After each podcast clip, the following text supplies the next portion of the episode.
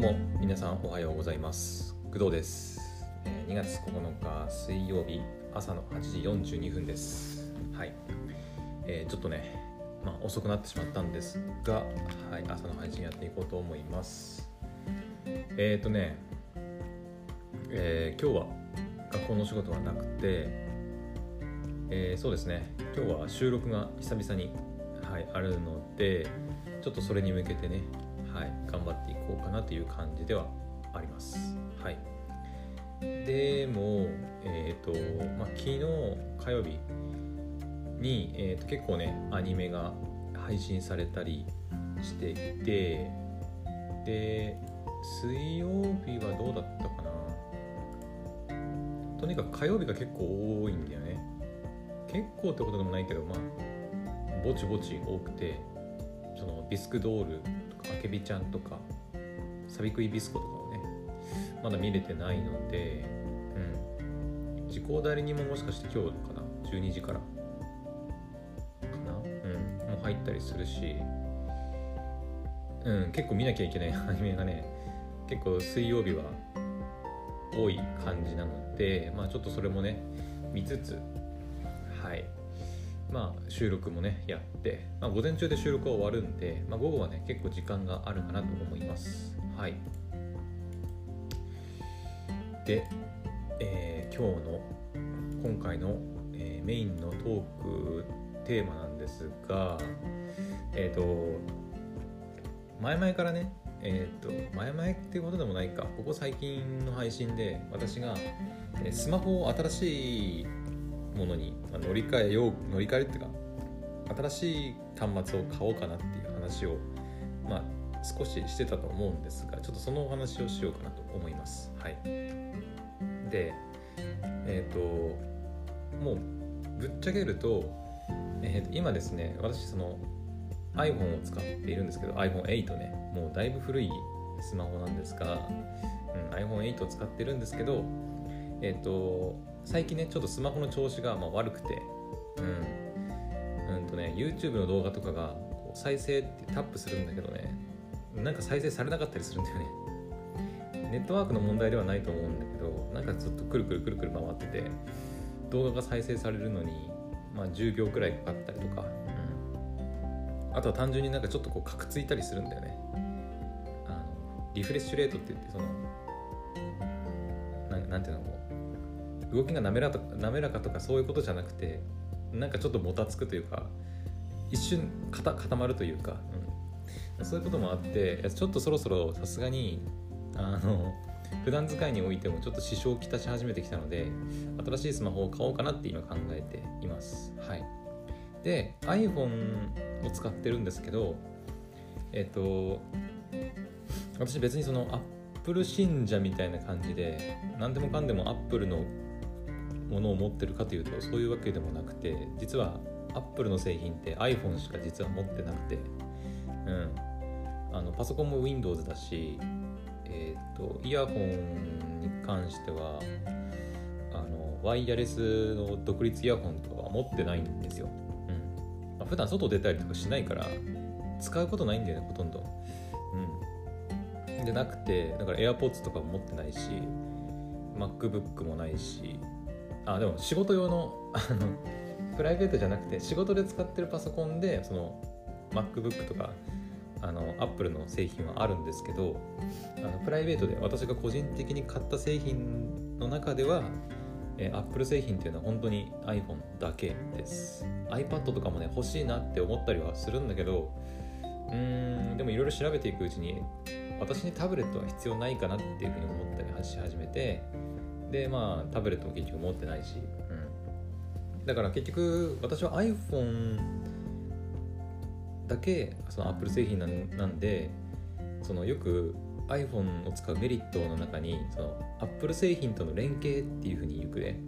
YouTube ガジェット系の YouTuber の方とかよく言われるんですけど正直私からすると他の Apple 製品ないんで全然デメリットでも何でもないんですよ。その iPhone から乗り換えるデメリットというか、うん、iPhone しかないから、うん、なんとなく昔からそのスマホ持ち始めた頃からずっと iPhone 使っていてその流れでねずっと iPhone 使ったりしててで社会人で働き始めた頃に一度だけ Android に乗り換えたことがあったんだけど、うん。まあ、この前その Amazon Music Unlimited のねえっ、とドルビアトモスとか360リアリティオーディオを体験した時にあの使ってたスマホが、えっ、とね、ソニーのエクスペリアだったかな。うん。えー、ね、全然、あの、新しい端末でも何でもないし、あの、むしろ、あの、コンパクトな確かエクスペリアのスマホだったと思うんだけど、うん。まあ、それに一旦ちょっと乗り換えたこともあったんだけど、ちょっと使ってみて、いや、なんか使いづれえなと思って結局 iPhone8 に戻して、戻してっていうか iPhone8 にしたんだっけな？ちょっと忘れたけどね。うん。で、iPhone8 になって、それからずっと iPhone8、この今のスマホをずっと使ってるというような。かれこれ5年ぐらいになるのかな ?5 年、4年ぐらいになるかもしれないね。うん、ずっと使ってるような形になります。はい。で、このタイミングで、だから新しいスマホに乗り換えるってことになったんで、うん iPhone に新しい iPhone だから今でいう13とか。なんか噂によると3月くらいに Apple から iPhone SE3 なるものが発表されるんじゃないかとかってね言われたりとか。まあどうせ今年の9月とかなんか10月とかになったら iPhone14 とかもね、まあ、出るんだろうし。うーんまあ毎年出るからね iPhone はね SE まあ他のメーカーも出しますけどうん、だから今このタイミングで13で乗り換えるか iPhone SE3 を待つかみたいな。iPhone にそのまま乗り換えるんであればの話なんだけど、うん、でもう一つの選択肢としては、えー、今一番有力なのがその Android スマホに乗り換えるっていう方でございます。はい、で、まあ、なんで Android にわざわざ乗り換えるかっていうとうんまあこれもなんでかって言われるとちょっと難しいんだけど えっとねうん、まあ、iPhone はね、あの、なんだろうな、まあ、私結構その、うん、結構ガジェットレビューする人たちの動画とか見るんだけど、あの、特にカメラ、カメラのレビューとか正直私いらないんですよね。うん、めっちゃ飛ばす。全然見ない。興味ないんだよね。うん、興味ないっていうか使わないんだよね、カメラ。カメラとか動画写真？写真とか動画一切撮らないのでほとんどたまに外出た時にたまに気分が乗った時に撮るぐらいで本当に使わないのでカメラ。だから正直カメラあの なくてもいいって思うぐらいはあのはい使わないので正直カメラ云々はどうでもいいんだけど結構その iPhone のなんだろうないいとこちゃんと押さえてるみたいな感じ。その Android でいうとお財布携帯とかあと今で言うとなんて SIM eSIM がね対応してたりとか。うん。かな。なんかその辺がなんか無難に抑えられてるので正直今のその iPhone 自体には別に全然困ってないんですよ、うん、ただその挙動がちょっとねあのおかしいっていうことでちょっと新しいのに変えなきゃいけないっていうところはあるんだけどまあ、新しい iPhone に乗り換えれば、まあ、これまで通りいやむしろあの13 Pro とかにすればリフレッシュレート上がったりするんでもっとサクサク画面も大きいだろうし、うん、サクサクねあのいろいろできるかなとは思うんだけどなんかね何も言ったかなあのワクワクしないんだよね。うん。ワクワクしない。もうワクワクしないっていう理由だけで選ぶのどうかと思うんだけどうん。なんか Android はあんま使ったことがないっていうのもあるしあとやっぱここ数年でもうなんだろう昔の Android と違ってもう iOS を追い抜いたみたいなことを言う人もいたりするのでうん。まあ、日本のねシェアあのシェア率で言うと iPhone 圧倒的なんだけど、うん、私の家もね父母は Android 使ってるんだけどその息子娘、まあ、私も含めてねはみんな iOS、まあ、iPhone を使ってるような形になっててうん。まあ本来であれば逆だと思うんだけどね。あの iPhone の方がまあ誰でも使いやすいようなデザインになってるし特にカスタマイズとかもほとんど必要ないからその私の父とか母みたいなスマホにそんなに詳しくない、まあ、父はそうでもないんだけど母親がねそんなに詳しくないのに Android を使ってるっていうのは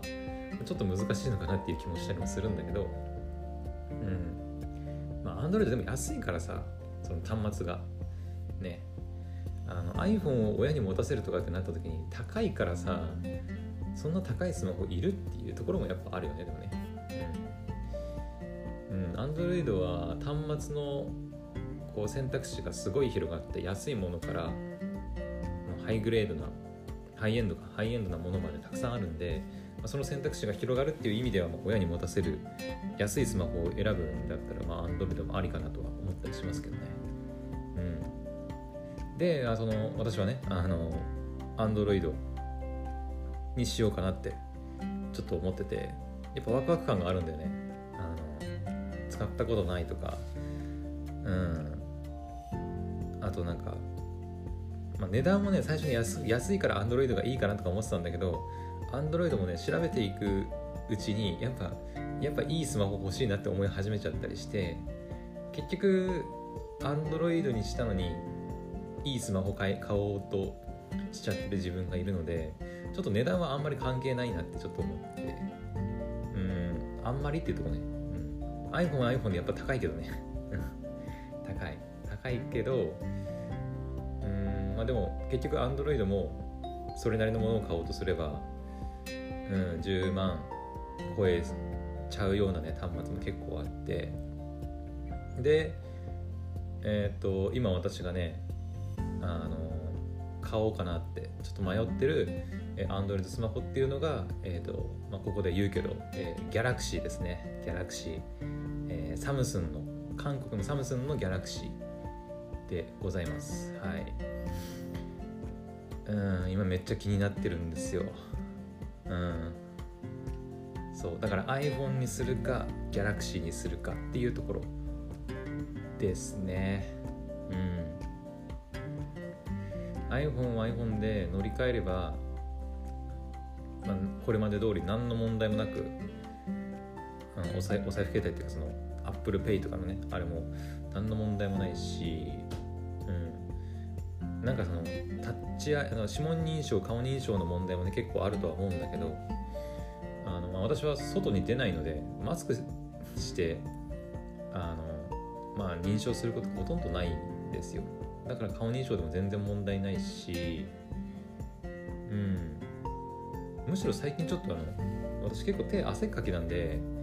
あの指がねその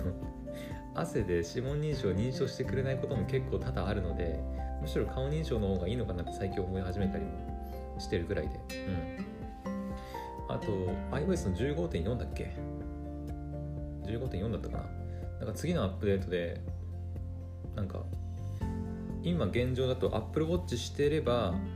そのマスクしてても顔認証するみたいな感じらしいけどそれが iOS15.4 だったかな？次のアップデートでそのマスクしてても認証してくれるようになるとか。ならないとかっていう噂も聞いたりしてるんでまあその辺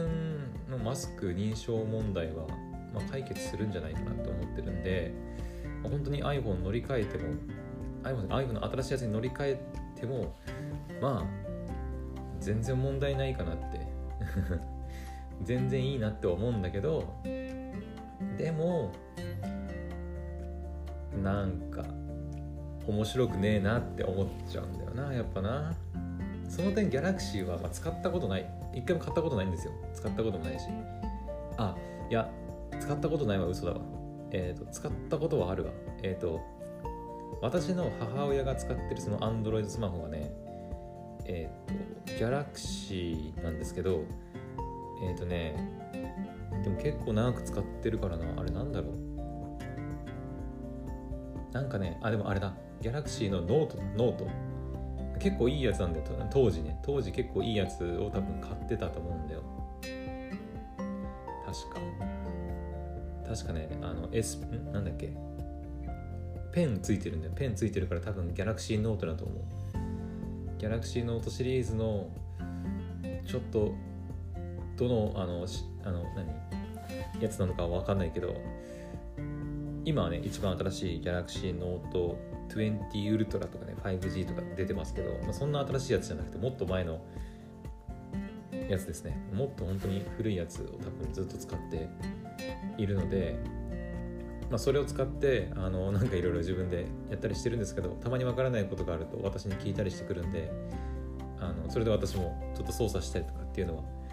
あるんで、まあ、全く使ったことがないわけでは、ない、まあ、ただ自分のスマホじゃなくてあの母親のスマホなんであの別に自分オリジナルに改造してるわけでもないし、うん、OS とかもどこまでアップデートされてるのかもちょっと把握してないのであれなんでうん。あだからギャラクシーね今欲しいんだけどうん、まあ、ギャラクシーもねなんか Z シリーズ S シリーズ A シリーズってあって A シリーズが一番、まあ、スタンダードな、安く買えるシリーズなんですよね。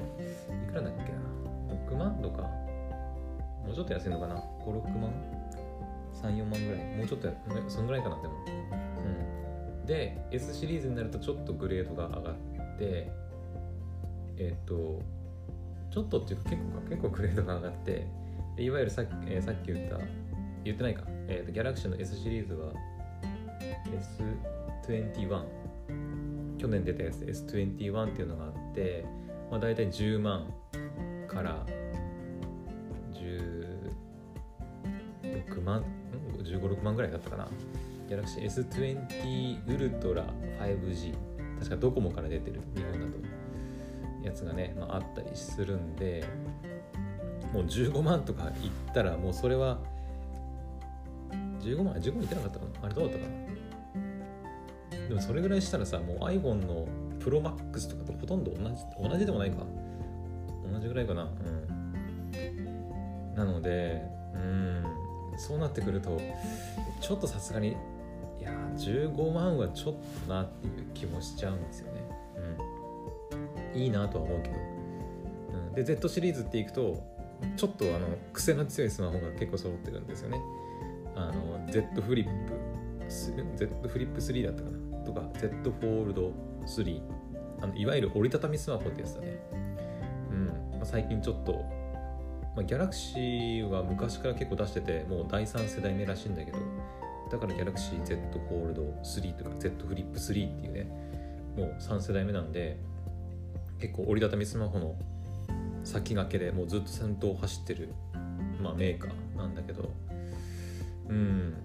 ただねめっちゃ高いんだよね。折りたたみスマホは折りたたみスマホで。うん。結構完成度高いっていうふうには聞いたりしてるけど値段が20万超えてくるしあるとあとねその折りたたみなんでやっぱ耐久性的な問題もあって、まあ、まだ一般受けするかどうかは結構微妙かなっていうところもあってうん、私も面白いなと思って Z ホールド欲しいなって思ったりはするけどさすがに20万は無理だね。無理。そんなんあったらパソコン買いますみたいな。私新しいパソコンも欲しいなと思ってるんでそんな金あったらパソコン買うわって感じ。ではありますね。はい。うん。なんでまあ頑張って出してもギャラクシーの S シリーズのえーと、普通のノーマル無印 S21 今出てるやつで言うと S21 かなと、S21 シリーズには S21 と S21 プラスっていうのと S21 ウルトラっていうのがまああって、まあ、3つ種類があるんだよね、うん、なのでうんまあ買うとしても S21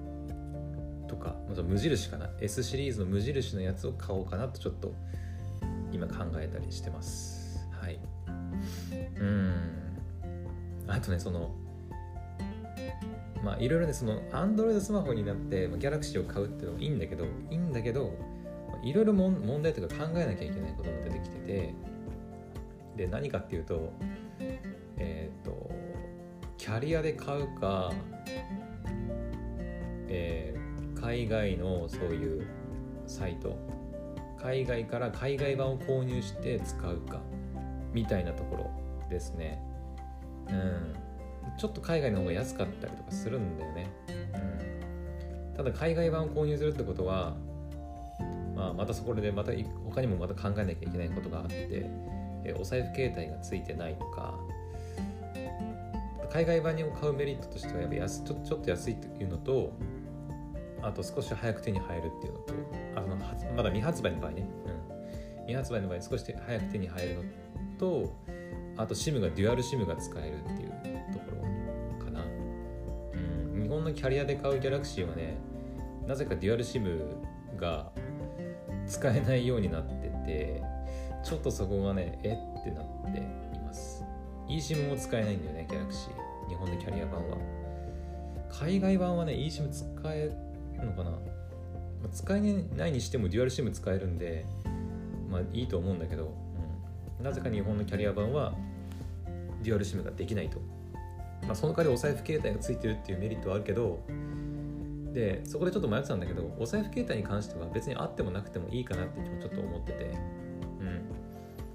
えー、というのも、えーと、私 iPhone を今持っててで完全に iPhone から Android に乗り換えようかなって思ったんだけど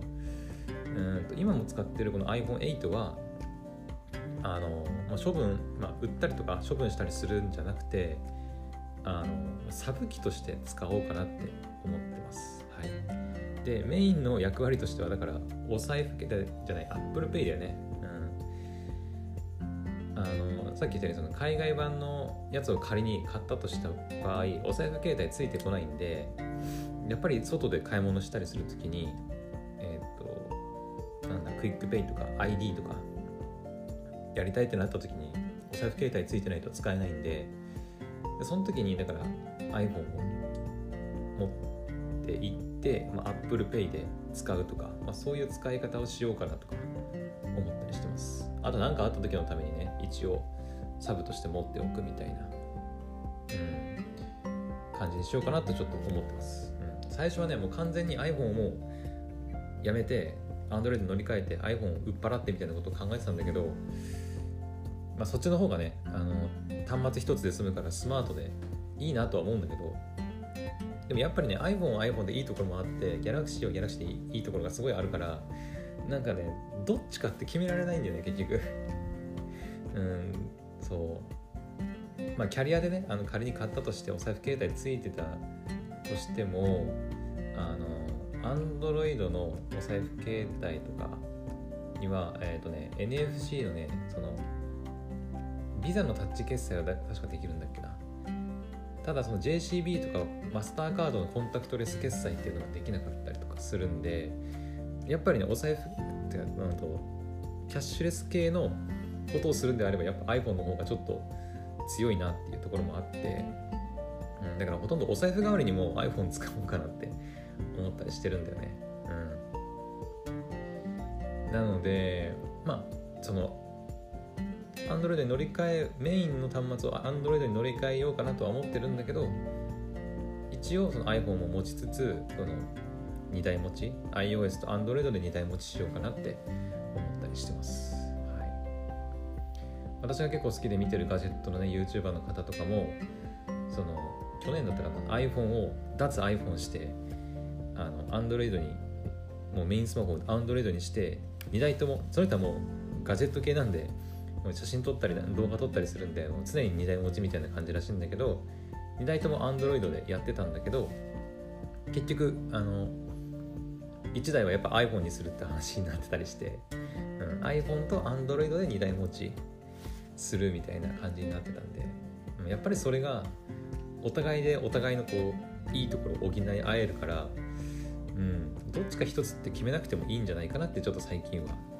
そういう結論になったりしてます。はい。っていうような感じですね。まあ今私がちょっと悩んでることが伝わったらいいかなと思います。はい。あであとこれ言っとかなきゃいけないんじゃない？で、まあ、今日なんでこの朝にあのこの私がスマホで買い替えで悩んでる話をしたかっていうと、まあ、まさにギャラクシーの話なんだけど今日の夜10時10時もう10時じゃない？0時。日本時間の0時。2022年2月10日の木曜日午前0時ね、うん、今日の夜ね、本当に日付が変わった瞬間ね、にですね、えっ、ー、と、ギャラクシーアンパックドっていうね、あのギャラクシーのイベントがあるんですよ。発表会製品発表会。そう。でもう大体発表される内容はもう決まってて実は。うん、でさっき私その Galaxy の S21 21プラス21ウルトラとかっていう話をねしたと思うんだけどえっ、とこのね Galaxy のアンパックドで実は Galaxy の S2222 年21から、まあ、2022年になったんで22があの、まあ、発表されるというふうに言われてます。なんかリーク情報とかでね。うん。そう。なんか Galaxy Note シリーズがねなんか